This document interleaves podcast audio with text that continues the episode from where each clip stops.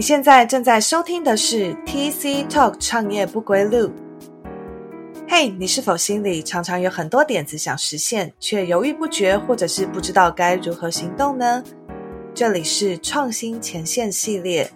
透过我们与新创团队的访谈，让想创业的你可以更了解他们的生活与心路历程。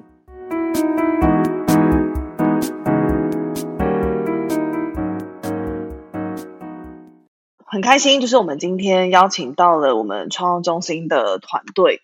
那我们会想要开始邀请团队，是希望说可以去呃跟团队近距离聊一聊，就是到底在团队的身上，可能他们创业过程当中有呃什么样不同的经历，可以跟我们的听众分享一下。所以今天我们想说可以邀请到。呃，在我已经忘记他在我们哪一期了，因为好像待在我们的这个 program 里面有一段时间，可以当讲也不是太好。好啦，我也认识他很很久了啦。嗯，欢迎我们这个创东西的团队 Anchor 的创办人 Jingle。嗨，大家好，我是 Jingle。嗨，我想说，请 Jingle 介绍一下你自己好了，就是不是团队本身，我觉得你介绍一下你自己这样。大家好，我是创创的老面孔军狗。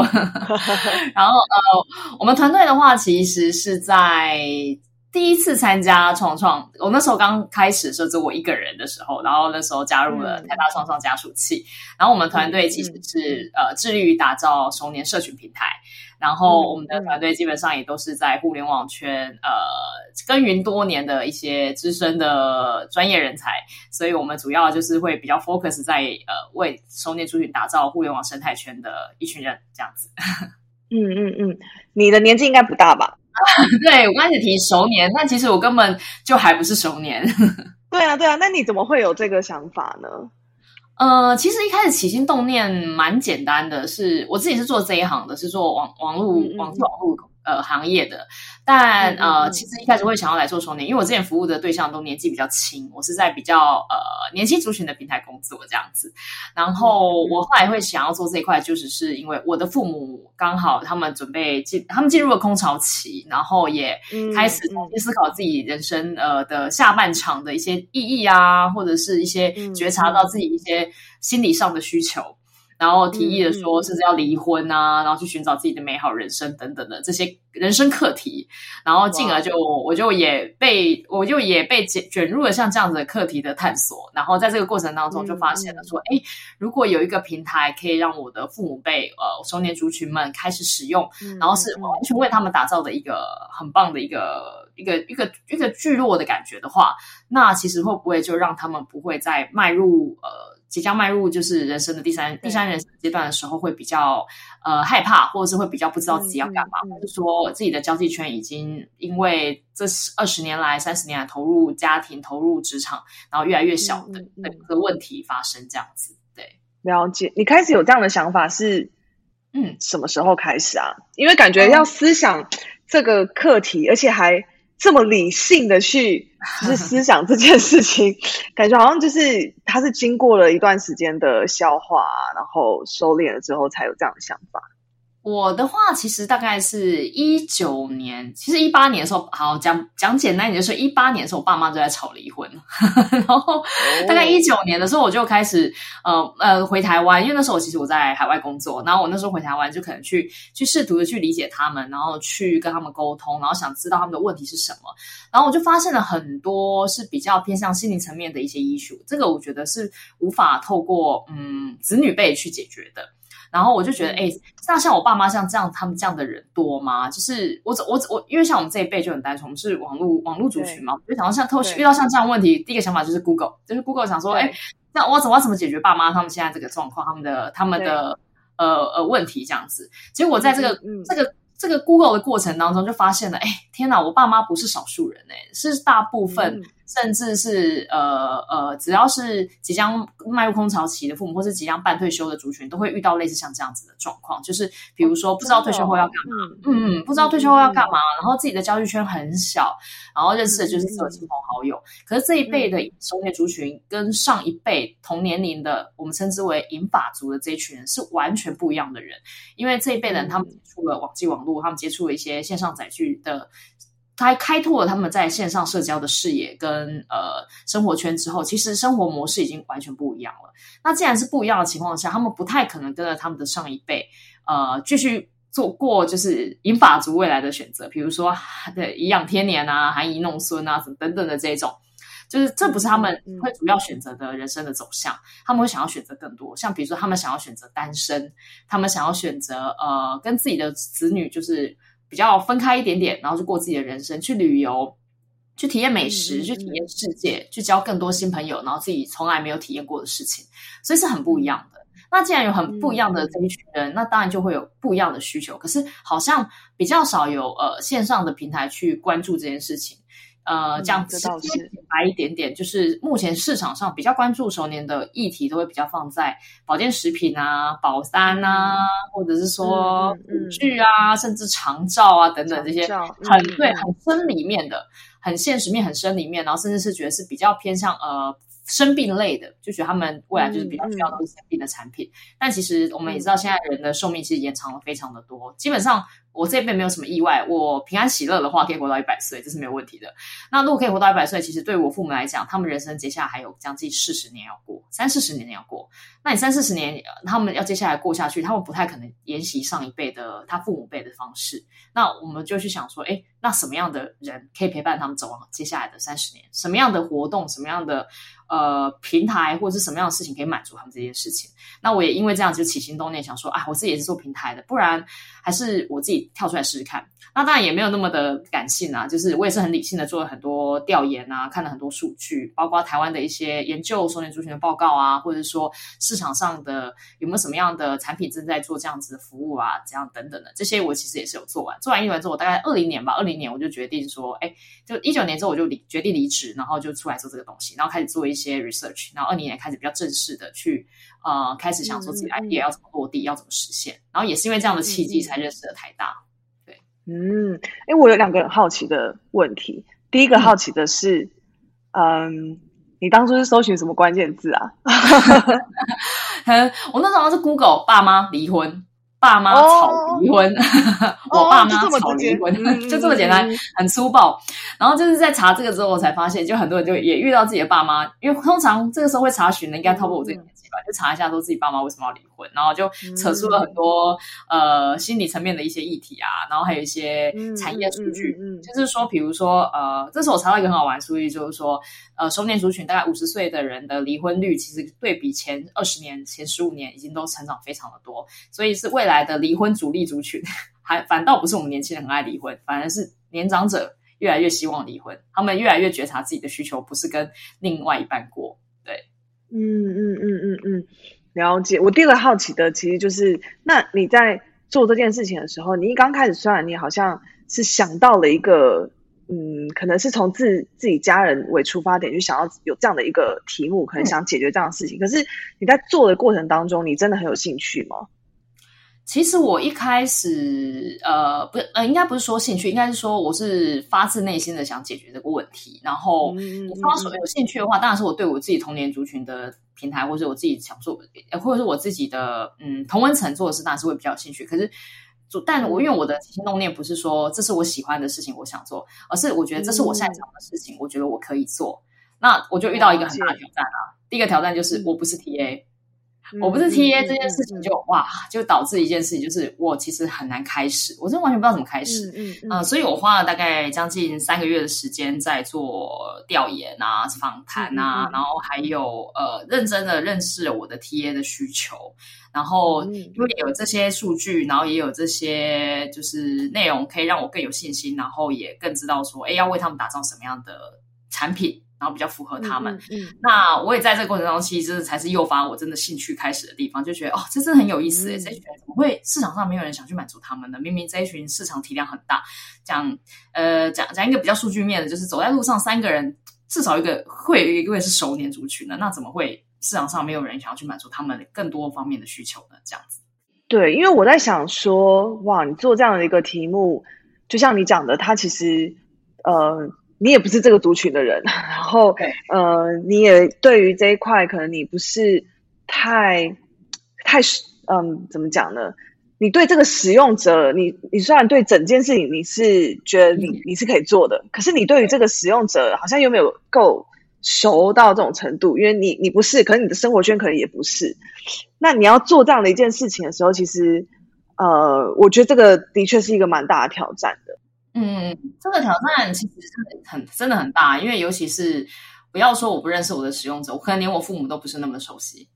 嗯嗯嗯，了解。所以你是在这个过程当中，那你一刚才都是你一个人就去 try 哦，做这些事情。对对对对对，因为我其实本来一开始就想要走一个呃，希望在最低成本，因为我主要投入成本就是我的时间嘛。那因为我我就已经离职 full time 在尝试这件事情了，所以我当然会希望自己是。呃，最有效率、最最大化的去完成这些事情，所以基本上我能够自己来的，然后也透过我一些资源跟人脉，然后去把这件事在前期阶段先用没有成本的方式去完成。其实其实成本真的不多啦，就 Google 而已啊，就是你就是 Google 那些东西，很多资讯其实都是可以网上可以查到，然后你只要愿意就是多花一点时间，然后去做访谈，然后约网络上约一些你觉得适合不错的贴，然后跟他们聊聊。其实，在这个呃台湾的创业生态环境讲，其实。算算是蛮够好的一个状态，就是很多前辈也很不练习，给你一些建议跟指导。像我那时候一开始，我要确认我这 idea 是会有人买单的时候，其实我做了一份非常非常烂的 BP。那哦，不能叫 BP，它只能称之为是一份六六七页的简报。简报，对，真的是简报，而且上面文字量非常的少。它上面就只有讲一件事，就是我有这个 idea，我想做，然后呃，我想要靠这个，就是把这个平台打造出来。我没有团队。然后也没有任何的，就是它根本就是一个不合格的简报状态。我试着把它丢到市场上，找了一将近一百个联络清单的 VC 跟天使投资人，哇！然后我想试看有没有人回我，还真的有两三个人回我，然后想跟我聊聊。当然我自己也知道说，他们不是来投资你的，他们只是想要很好奇，就是你你为什么想做这件事情，然后想跟我聊聊，然后想聊聊看我对于这个市场的想法，以及我对于未来的一些想象。那我的出发点也很简单，就是我想要透过像这样跟他们可以多聊聊的机会。毕竟他每个人都一到一秒钟几十万上下那种，他愿意出来坐在那边跟你耗，啊，其实已经赚很多了啦。对，那他坐在那边跟听你聊聊天，然后给你一些建议跟一些想法的时候，其实就很划算也很值钱。然后我我几乎就是请他们喝一杯咖啡，因为他们其实也不会贪你的什么要你的什么钱啊。对，因为他们一一秒几百万上下嘛。对，他就是他光愿意坐在那边跟你聊天，就已经是很大的回报了。对，那我可能在这种这样咖啡聊聊天的方式，然后就得到很多的呃建议，然后还很多很得到很多的方向的指引。所以我觉得这个都是在没有任何成本的情况下就就完成的一件事情。在前期对我来说，那个垫底的过程中其实非常的重要。我也是在这样的情况下，我就更确定说这个方向这个。这个市场是有的，只是方向我要怎么摸索跟探索，我其实还是没有很明确，很呃没有很知道要怎么开始这样子。那也因为这样的关系，我又打开了 Google，我搜寻了加速器，然后我搜寻了加速器哦，就认识了你们。对，哦，哎，可是你那时候，因为呃听起来就是你你应该算是那一种，就是蛮会自己找资源的人。可是现在其实也还蛮多，呃，先就。不要说现在加速器好了，其实真的，呃，不管是政府啊，或者是这个呃民间，都有非常多的资源。可是你那个时候是，嗯，觉得，比如说你想象中加速器是可以帮你什么啊？呃，其实我，呃，像你刚刚说没错，比如说政府、民间、银行，或者是你想象到，不管是钱啊，或者是。呃，人才等等这些东西，其实是已经有很多资源可以去对接。那为什么我还是要找加速器？其实那时候我也是看到，呃，台大的有一个很棒的点，就是它可以帮助我从零走到一，我甚至不要说一零点一。我都觉得这件事最其实是最重要，因为我觉得最难的都不是呃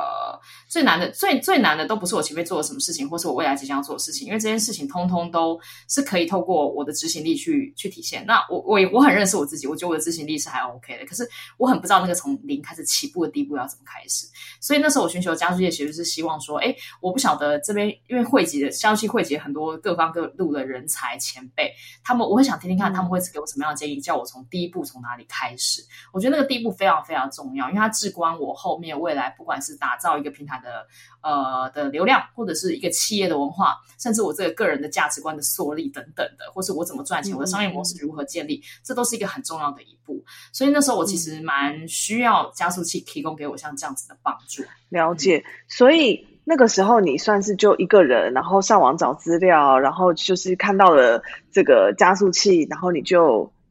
申请了。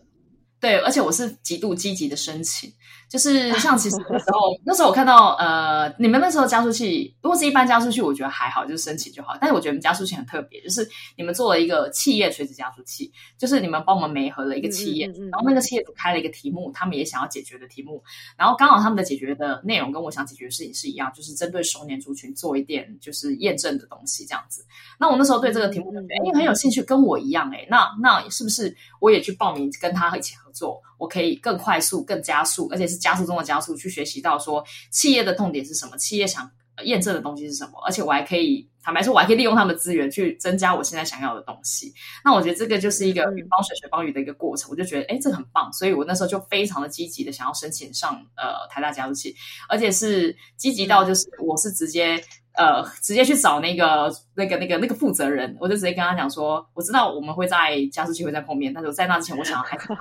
先更了解你、更认识你。然后我因为我想要在加速器的的的那个决选上，我要一次就过关那种感觉，就是我还有偷偷 偷假我做这种事情。当然，那前提是对方也愿意跟我聊啦。那他那时候很愿意的时候，我也很感激他。不管我那时候加速器有没有申请上，我都。还是很谢谢他，愿意在那个时候，我都还没有进入交际，他就愿意说：“哎，要不然我们先聊聊这样子。”所以，我刚好提到说，其实我觉得这个整个创业圈是很很够好、很乐意分享的一个状态，我是觉得很棒的。就是不管你在什么样的阶段，你有没有这样子的呃人脉，大家都很愿意伸出援手给你机会。对，嗯嗯嗯，对啊，因为我嗯，我我们就是之间不得不就是。自己先 夜配一下，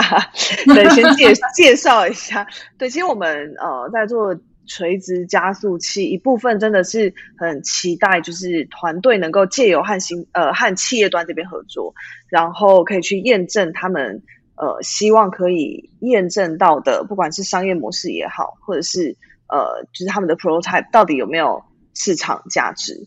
所以我记得呃你。在当时的状况，最想要优先解决问题，其实就是要赶快找到你自己的商业模式嘛。对，呃，应该是说哦，没有，那时候其实是两个阶段。第一个阶段其实是先做产品验证，我想要先确认这个产品是不是有这个市场。那所以那时候是呃，先跟加速器还有就是企业端一起，因为那时候的我其实根本连产品都没有。然后那时候，因为我夸了海口，说我一定会做出产品，所以那时候。也因为这样子，我我猜也是因为这样，就是台大就也给了我这个机会，想说好，你都敢讲，那就试试看这样子。那因为嗯嗯嗯被被选上，我整个压力上来，想说哇，现在不做出来不行了。所以那时候我就真的很快速的在一个月内先把产品先做出来，先让这一切有一个开始的感觉。所以我那时候还是感谢台大，就是说，哎，谢谢你们给我这个机会，因为你给我机会，同时先给我压力，我不能拖，我就是一定要做出来。嗯嗯嗯。那这个产品开始之后，我就开始丢到市场上去做验证。那先确认有第一批用户的使用，然后再紧接着让呃企业也帮助我帮我呃调整的我的那个产品的模式啊，或者是说帮我定义说是垂哪一些 T A 是更适合的啊，然后甚至也帮我灌一些流量，让我可以在更多流量下收到更多数据去看出问题。那在这个半年当中，我就在这个里面我就看到了，OK，我的题目被验证了，这个产品是有需求的，只是有很多需要优化的地方，比如说呃留存率不好，那我可能要周转一下我的产品的题目。我要走转我产品的面向。那时候想，我还记得一开始我的产品只面对熟女，我不收熟男。对。那在后面也因为这样子的验证过程当中，我就改变了整体，就是我说我熟年全部都收。那在这个过程当然是有靠很多数据，还有很多呃。企业给的建议，然后以及台大老师给的建议，然后才去做更多的调整。那在这个题目结束之后呢，我也发现一个更好玩的，就是有产品真的很简单，因为有了产品之后，最大难题来了，就是这个产品没有办法变现。它如果没有办法变现的话，其实这个产品就是它它存在的价值就就越来越难生存嘛。那我觉得必须面临到一个老板应该真正真正要面对问题，不是产品，就是你要怎么赚钱。因为你只有考有正确的一个赚钱的模式，有个正常的一个金流，你才有办法让这个平台、这个产品活下去。所以，紧接着我就对对对，紧接着我就开始去开始思考，那我要如何验证我的商模？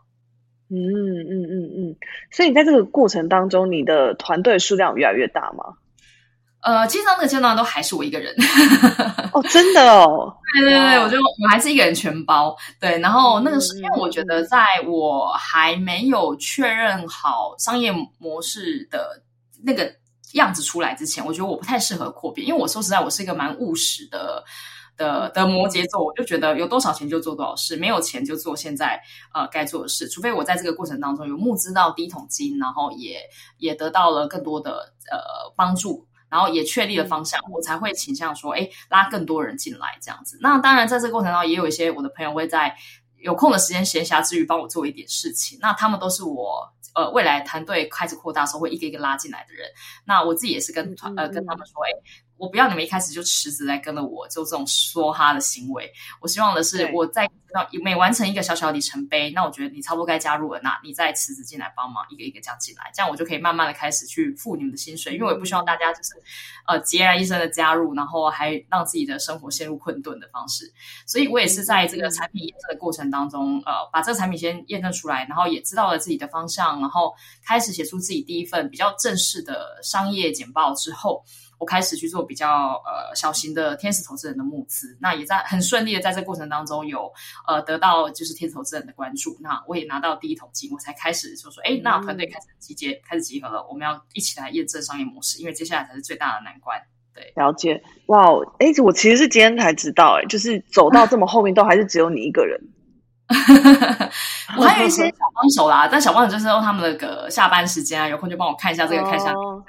那其实，在这个过程中，大家大家应该也比较好奇，说我产品从哪来？因为如果只有我一个人，不太可能做的产品又做一些开发。其实我就是把我的产品直接做外包。那我的产品外包对我来说相对单纯，因为我就是只有给他一个目标，把产品的皮做出来就好了。那剩下的东西，其实呃，我知道在早期投资的阶段，投资人其实真正在意的是你这个创办人跟你的团队的执行力。比你的题目本身是什么或产品什么样子更重要。其实，因为在前面我大概也跑了将近一百个投资人，我大概知道他们的一些。他们抗生的点在哪里？他们在乎的点在哪里？那如果在早期阶段的话，他们反而不觉得产品是最重要，而是你们这个团队的核心价值是什么才是最重要的。那我觉得我应该要好好跟他们沟通的是，我的团队跟我自己可以为这个产品做什么样的事情。那我的核心的价值不会改变，但是我的产品可能 always 在周转，我的商业模式可能随时在挑战不一样的东西。这个都是我觉得早期的呃天使的投资人都可以理解，也可以也可以接受的。他们甚至觉得说，如果我都没有周转，那才是最可怕的，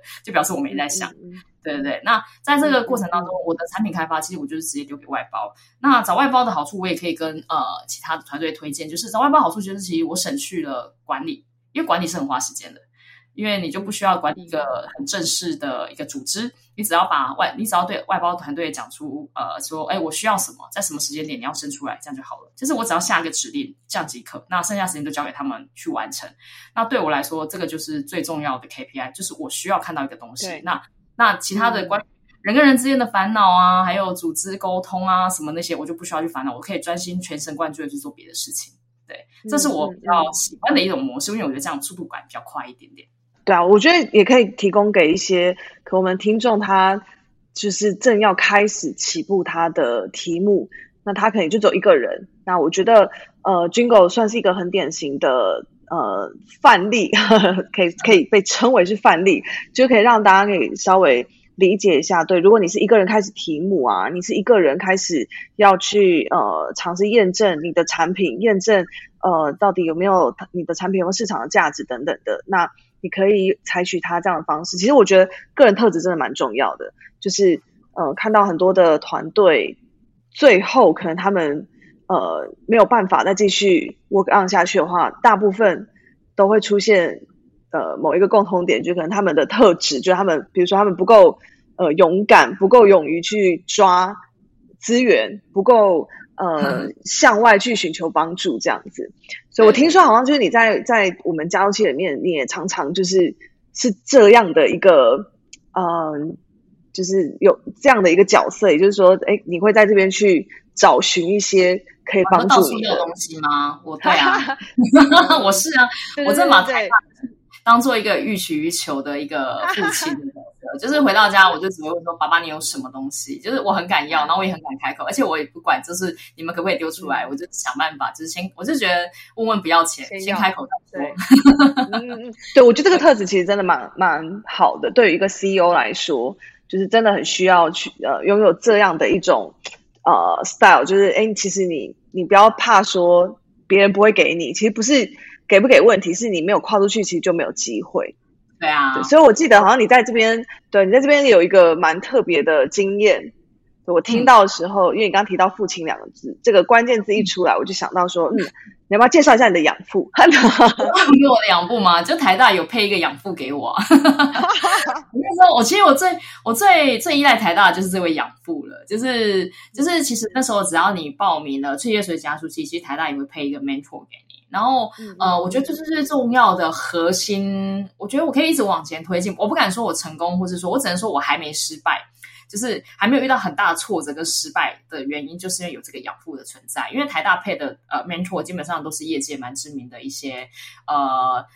高阶经理人，甚至一些企业主的角色。那他们其实已经看遍了这整个商场的风风雨雨啊，还有一些问题。那他们下来看我们这些小屁孩的时候，其实他们就是一种慈父的感觉，你知道吗？就是这个名灯，想说，哎，这个孩子犯的错实在是太简单了。然后我们这种孩子，就是我们犯的错也真的是离谱到不行。有些事情其实真的就是他们一个一个手指头一点，然后就亮了。那这个 mentor 角色，我觉得很重要，就是他们会在你啊真的很茫然无助的时候，提供你一盏小小的灯，然后告诉你说。你要不要试试看这里？他们会告诉你说，我讲的不一定是对的，但是我如果是我的话，我可能会怎么做？那这个时候就取决于创办人跟 CEO 自己本身的。呃，你对于资讯消化的吸收能力，以及你判断这个东西跟你的产品价值，还有你的企业价值文化是否接近的一个选择。因为我们毕竟每天面对这么多人，外界的人给我们意见、批评、指教，还有甚至投资人也会在你短短五分钟的 demo 里面也要 diss 你啊，告问你说这个东西会赚钱什么之类。我们已经太习惯接收这些讯息了。那在这样的情况下，其实我们都会养成一个什么话我该听，什么话我不该听的一个好习惯。对，那我觉得 mentor 的角色就在这里，就是在告诉你说，哎。那你已经收集这么多好东西了，那你要不要把它揉一揉？然后可以，我们再往下讨论说，我们还可以怎么做？那我刚刚前面有提到说，我商业模模式验证，呃，不是我的产品产品验证完之后，我说我面到接下来第二大的难题是，我的商业模式到底在哪里？我到底要怎么赚钱？因为没有赚钱，这个产品就只能就是让它烂掉啊，因为没有用。那这时候老师就跳出来，就会跟你说，哎，你产品做完第一关，那我们接下来想一下，我们的商业模式到底要怎么赚钱？那老师基本上都是在业界们打混过的人，他们很知道要怎么让企业从口袋掏钱出出来，因为他们知道。企业痛点是什么？user 痛点是什么？那他就会给你很多建议，然后告诉你说：“哎，这个地方你应该要怎么调整？然后搭配你的专业背景，搭配你的产品模式，你可以怎么做？”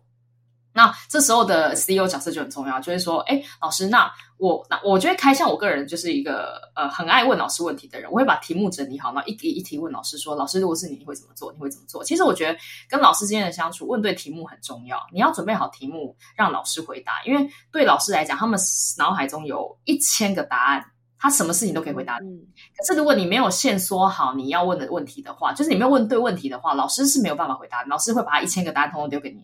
那你就要自己下去挑，其实是很浪费时间，而且其实其实不会得到你想要的。所以你身为一个呃创业创业者的角色，就是应该把题目定好，然后让老师可以帮助你做最精准的呃沟通，做最精准的计划。他就会告诉你说：“哎，你这一题应该要怎么解？你这一题要找谁？”然后甚至老师也会告诉你说。你这一题简单呐，我帮你联系一下我那个朋友 什么，哪一个大企业家什么什么的。对对对，所以我刚才面讲，他是我一个养父的角色那种感觉。所以台大就是我养母，然后再再丢了一个养父出来帮忙那种感觉。然后他就会告诉你说，哎，这个企业，而且他还会告诉你啊，他会充当企业的翻译机，告诉你说这个企业你要怎么跟他讲话，这个企业他呃需要是什么，那你要怎么样怎么样语言才可以帮他们做有效的沟通。所以我觉得这是在一个，我觉得真的很像是一个小婴儿被丢到养父母家里，然后养父母从你开始襁褓之对，抱到家里面，然后慢慢的把你手拉起来，慢慢一步一步学走路，然后当你跌倒的时候，再把你拉起来，说哦没关系，我们再走两步，然后喂你吃饭的时候，哦当然还会喂你吃饭，因为你们还有做一些投资媒合会的 pitch 嘛 的活动，嗯嗯嗯，对，然后会跟你介绍，还要把他们自己本身的人脉跟资源呃丢出来，让大家。让我们可以一起去共享，可以去参与，所以我觉得这是一个很不一样的一种一种一种模式，所以我很难定义说，呃，我我在每个阶段到底是怎么熬过去的。那我自己个人觉得，养父养母这个角色其实蛮重要的。我我真的没有想到我们给了这么多，对，你们真的想到对不对？因为我很敢要啊。对啊，不过不过在这边就是跟跟各位听听众这个理清一下，就。他他所谓的台大就是我们台大创创中心，因为我怕大家去国立台湾大学，我怕你们跑去，对，我去台大要东西，不是的，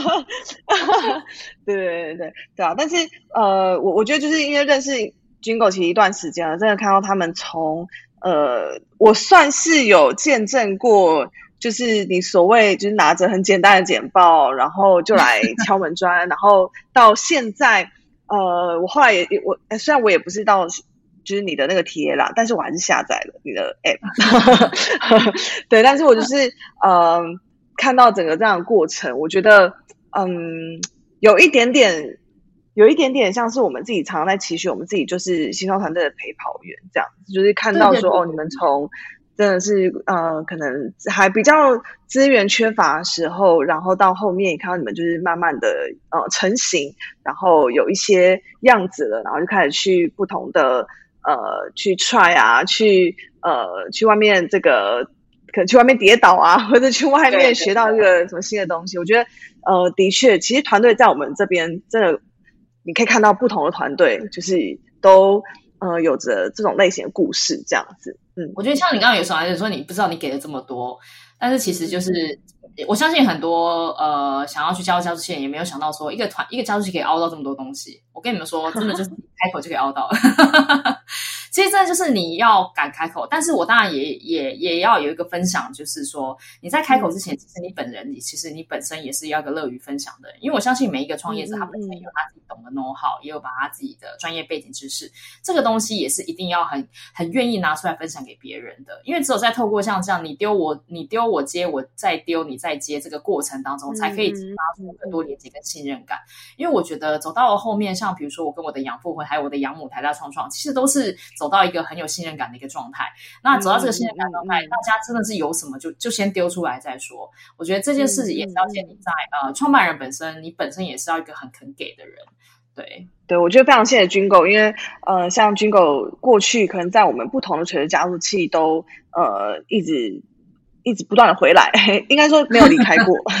对，可是我们就是因为这样子，其实我们发现非常多的团队，他们呃，因着可能在我们的 program 里面跟不同企业合作，我们发现团队其实呃，透过一次又一次的验证，呃，真的非常的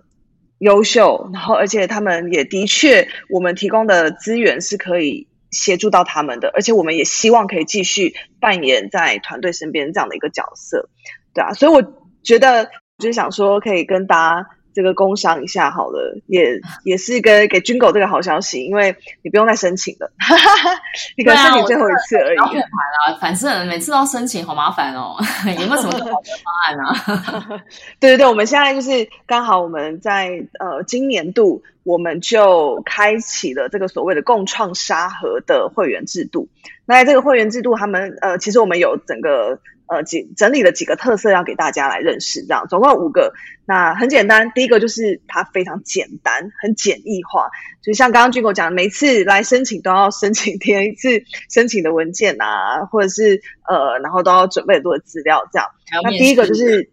对对对对哎，但是之后你还是要面试，只是 就是说，呃，你只要申请一次，对，申请门槛比较低，然后你不管是呃成立的。可能你已经很成熟的团队，或者是你真的是一个很新的新创，就像当初的军狗一样。那只要你有想要跟企业合作意愿，你就可以来申请。那第二个就是，呃，你可以省下很多的时间，因为你只需要经过申请审核通过，你就会成为会员。那我们之后就不管，呃，我们这边有多少的企业，他们这个成立的垂直加速器，那我们就主动的来进行媒合。那第三个好处的话，就是你会非常的省力，因为团队如果要自己花时间，然后花资源来去找企业合作，然后进行验证，你光是要谈到后面，呃，成一个案子的前面这段时间，其实你就会花非常大量精力。而且你我听到很多的团队，就是可能他们四处去，可是四处没有消息。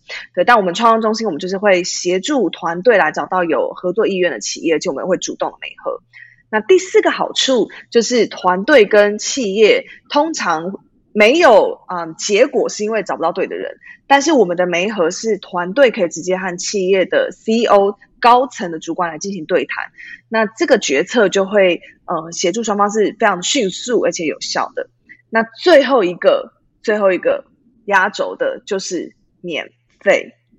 噔噔，免费就是申请，完全不需要花团队。所有的一毛钱，这样。那我们最主要就是希望可以让新创团队在我们这一个共创沙盒的机制底下，能够获得呃所需要完整的资源，然后也可以跟企业合作。那就像沙盒的意义嘛，你就可以在这里尽可能试错也好，或者是呃尽可能去验证你们想要验证的，在这里绝对是一个呃我们可以成为陪跑的这样的一个角色。好，所以话不多说，那军狗，你要不要现在去填？早就填了，好不好？因为我不想再申请。对啊，对啊。那好，所以就非常欢迎，也非常谢谢，就是军狗今天可以跟我们一起分享。对我觉得就借着军狗今天呃跟我们分享他过去的这一段过程，其实希望就是在我们当中的听众，如果你是呃有想要创业，但是你才刚开始的话，那呃，我觉得军狗真的从他的身上。呃，看见非常重要一个特质，就是他很敢去要，而且他很敢去呃想各种方式去问，就有问题就问，就 Google 就找各种方式这样。那我想，可能你现在是一个人，但是呃，加入加速器，或者是你开始在进行验证的这个过程当中，我相信呃，当你不断的验证，呃，成功进到下一个阶段，你的团队就有可能可以不断的长大。对，从一个人到两个人，然后到越来越多人这样。所以今天再次的谢谢军狗来到我们的节目当中，谢谢军狗，谢谢，拜拜，拜拜。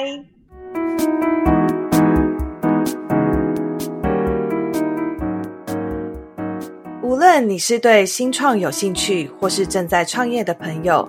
台大创业中心脸书与官网会固定提供新创产业相关资讯。可以点击 Podcast 节目简介里的连结了解并且关注哦，也可以把节目分享给周遭对创业议题有兴趣的朋友们。如果你们有任何其他想听的内容，欢迎在 Apple Podcast 评论区写下评论，